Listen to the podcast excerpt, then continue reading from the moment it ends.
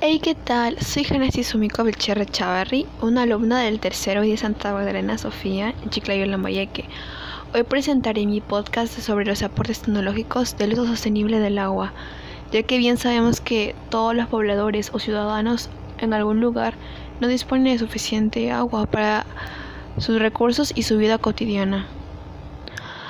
He reflexionado sobre esas diferencias problemáticas de escasez de agua con investigaciones llega a la conclusión de los invernaderos flotantes, cuya esta solución tecnológica nos ayuda y es un prototipo para estos invernaderos, que frente a costas zonas desérticas pueden proporcionar alimentos sin agotarse y la escasez del agua subterránea.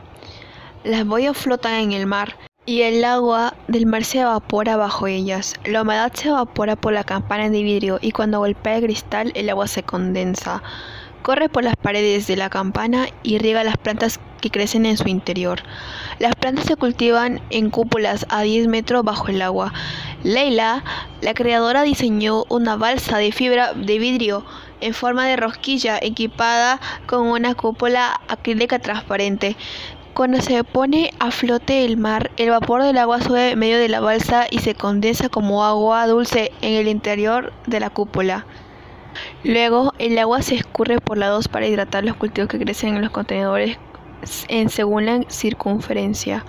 Debido al proceso de desalinación natural, no se necesitan bombas ni sistemas de filtración.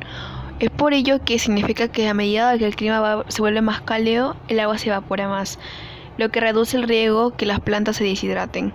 Y para evitar que la balsa se que en tormentas y mares está diseñada en dos secciones, el anillo interior y el anillo exterior, para así darle estabilidad a la balsa. Estos invernaderos flotantes pueden hacerse recicladamente con los materiales que ustedes puedan tener en casa y así usted pueda beneficiarse a usted misma y a su comunidad aunque bien sabiendo y recordar también no desperdiciar el agua ni contaminarla, ya que es un elemento fundamental para la vida y para todo ser vivo.